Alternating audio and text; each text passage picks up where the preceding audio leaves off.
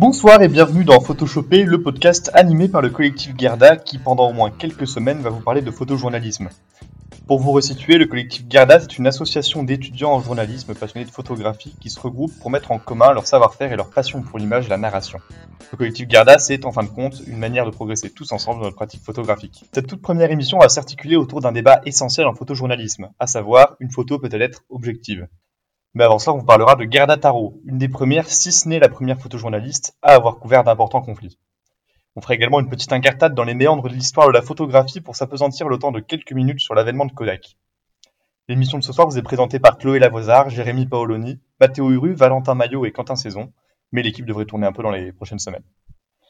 Si vous souhaitez occuper vos yeux pendant que vous écoutez ce podcast, on vous invite à visiter le site du collectif que vous trouverez en tapant collectif Gerda, G-E-R-D-A, dans votre moteur de recherche visiter nos réseaux sociaux. Et maintenant, détendez-vous et pour cette première soirée en notre compagnie, on vous propose de découvrir ou de redécouvrir la vie de Gerda Tarot, racontée par Chloé. Bonjour Quentin, bonjour à tous. Et oui, aujourd'hui, histoire de rendre hommage à la grande dame dont notre collectif tire son nom, je vais vous parler de Gerda Tarot. On va donc voyager dans le temps jusqu'au 1er août 1910 à Stuttgart, jour de la naissance de Gerda Pooril. Sa famille modeste de commerçants juifs prodigue à Gerda une éducation à la fois très bourgeoise et très artistique. À son arrivée à la fac, toujours en Allemagne, Gerda noue des liens avec de jeunes révolutionnaires. Celle-ci se retrouve à distribuer des tracts anti-nazisme en 1933 et sera arrêtée et détenue pour cela. L'arrivée d'Hitler et du nazisme au pouvoir la contraignent donc à l'exil. Gerda met alors le cap sur Paris. C'est ici qu'elle y rencontre artistes intellectuels fréquentant des groupes comme le Parti socialiste ouvrier allemand elle y devient une fervente antifasciste. Grande défenseuse du pouvoir de l'image, elle s'engage en 1936 dans la guerre d'Espagne avec comme unique arme son appareil photo. Je dis arme et non pas compagnon, parce qu'un compagnon, elle en a bel et bien un. Endre Erno Friedman. Si ça ne vous dit rien, peut-être que son pseudonyme Robert Capa, inventé par notre chère Gerda, vous rafraîchira la mémoire. Ils partent donc tous deux documenter la vie des Espagnols en temps de guerre, alternant les conflits et les scènes de vie. Garda et Capa fraternisent très vite avec les volontaires venus du monde entier pour soutenir la cause républicaine.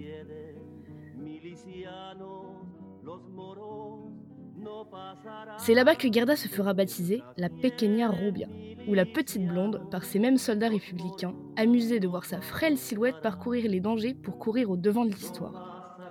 Partageant tout même leurs clichés, ce couple commence à imposer leurs deux signatures sur leurs photos, créant ainsi un flou autour de leurs auteurs. Mais c'était sans compter sur l'avidité de liberté et d'indépendance de Gerda, qui commence à signer ses productions en son seul nom en 1937. La même année, alors que Capa rentre en France, Gerda décide de plonger au plus près de l'action.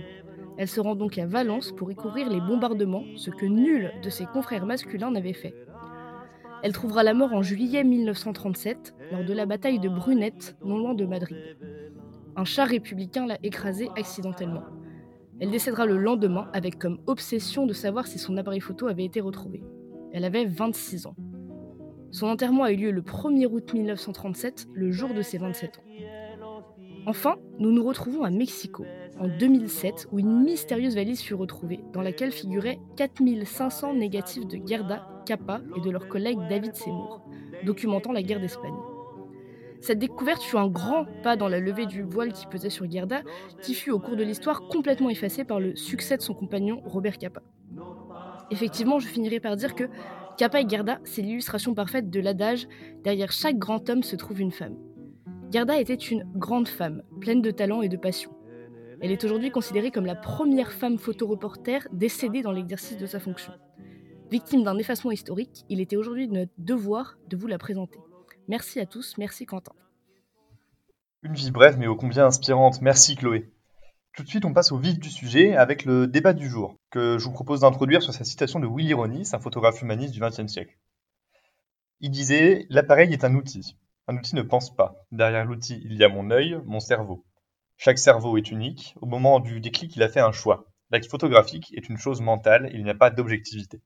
Donc, on, va commencer par euh, une question très directe. Jérémy, euh, quand tu prends une photo, est-ce que tu fais des choix? Est-ce que tu es objectif? Déjà, bonjour à tous. Et ensuite, euh, bah, je pense que l'objectivité, que ce soit en photojournalisme ou en journalisme, ça n'existe pas vraiment et qu'en fait, il faut plutôt parler de d'honnêteté intellectuelle. Par exemple, quand je prends une photo, c'est mon ressenti, c'est ma vision à un instant T. Mais par contre, j'essaye de pas déformer ce que, la réalité des choses et comment la scène s'est vraiment déroulée. Mais après, non, je pense pas que la photo peut être objective, mais, mais c'est un ressenti à, un instant T, une, une, une, perception de la réalité qui varie d'un photographe à l'autre. Je suis d'accord. Hein, mais après, dans le photojournalisme, oui, il n'y a pas de, photo euh, objective parce que, enfin, dans une situation, il y, a, plusieurs points de vue. Euh, par contre, euh, là où on pourrait dire qu'il existe une photo objective entre guillemets, c'est la photo scientifique où en art, quand un artiste ou un photographe décide d'établir un protocole très précis Là, euh, on cherche à montrer quelque chose euh, au bout de ce protocole et on peut dire que c'est objectif. Euh, mais enfin, pour moi, une photo, ça reste très très subjectif parce que bah oui, l'appareil photo ne pense pas.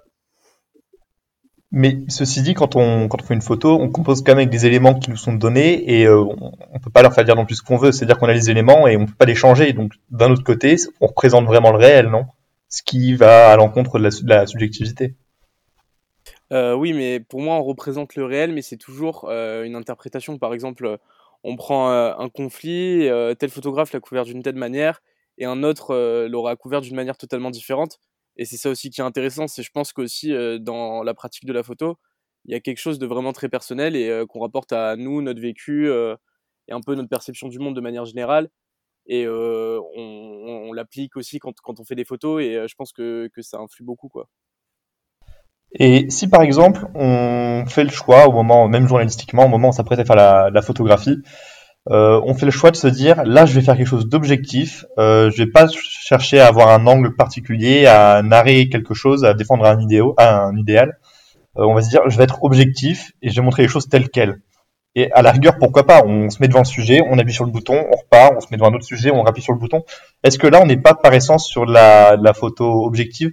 Et peut-être justement comme de la photo, comme on pourrait en voir dans, certains médias, euh, peut-être plus de, presse régionale par exemple, où on va pas chercher à avoir euh, une direction particulière, mais vraiment à montrer les choses comme elles sont. Est-ce que là, on n'atteint pas justement de la photo objective? Bah, Je suis même pas sûr que tu puisses, parce que de toute façon, même si tu prends une photo à un instant T, euh, par exemple, même, même si tu veux essayer de raconter une histoire, tu peux prendre une photo à un instant T qui va montrer totalement le contraire de, de, la scène, tu vois.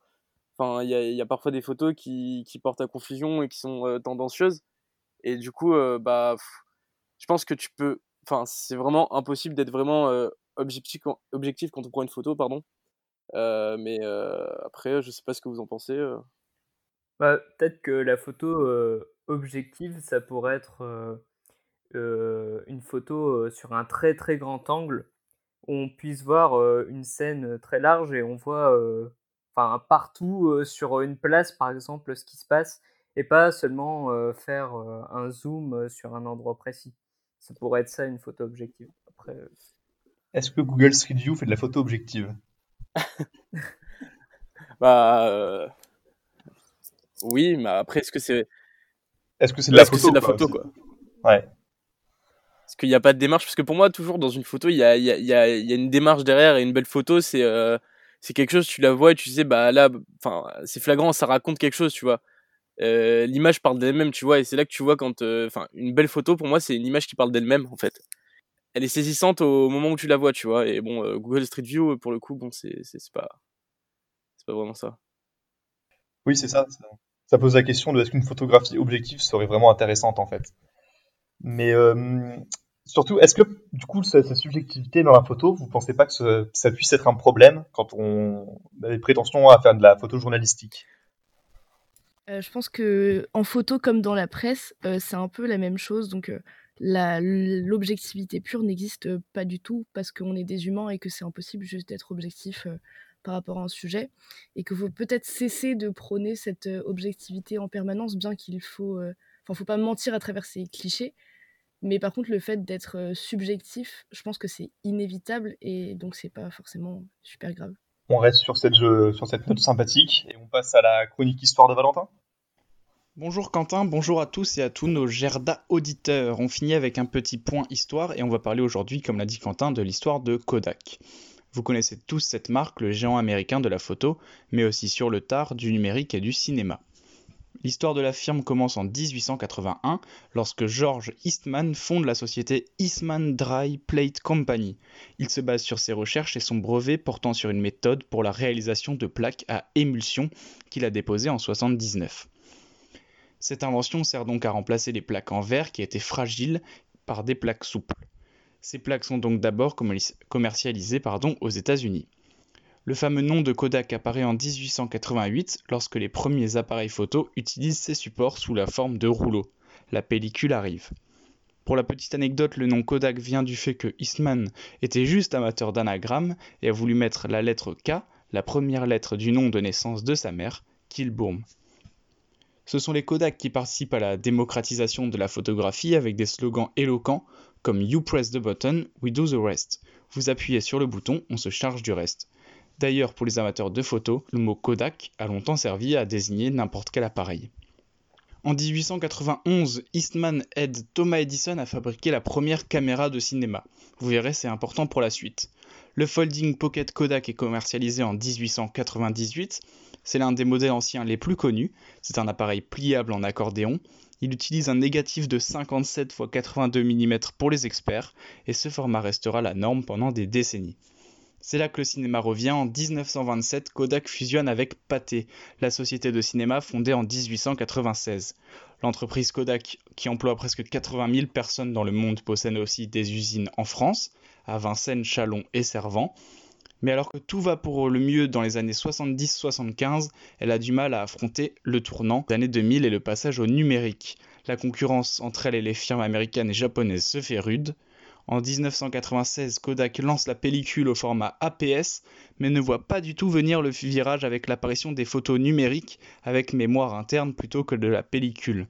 Alors en 2004, Kodak abandonne l'argentique pour le numérique, mais ça ne fonctionne pas et elle est menacée en 2012. C'est trop tard. Kodak est protégé par une loi qui sauve de la faillite, ils restructurent leur euh, conseil d'administration, ils revendent leurs brevets à Apple et Google en disant Kodak a, perdu presque 40 000 salariés. En septembre 2013, Kodak est de retour à Wall Street. Quelques films sont vendus sous le label Kodak, mais les cours ne font que chuter. Mais la fin est là, elle est inéluctable. Début 2014, la branche photo de Kodak est rachetée par JK Imaging. La marque taïwanaise profite des nouveaux savoirs acquis pour débarquer sur le marché de la photo. Et depuis 2017, Kodak s'est lancé dans la crypto-monnaie, le Kodak Coin.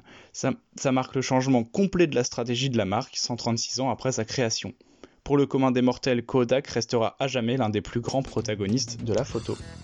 On maintenant plus sur l'histoire passionnante de Kodak. Merci Valentin. Nous vous remercions d'avoir écouté cette émission jusqu'au bout. Vous pourrez la retrouver sur à peu près toutes les plateformes de streaming ainsi que sur notre site web. On vous donne rendez-vous dimanche prochain à la même heure pour votre shoot de débat et d'ici là, si vous le souhaitez, vous pouvez nous écrire à contact at collectif-garda.fr. N'hésitez pas non plus à faire profiter vos proches de cette émission si elle vous a plu. Sur ce, on vous souhaite à toutes et à tous une super semaine, une tartine de créativité et beaucoup de super photos.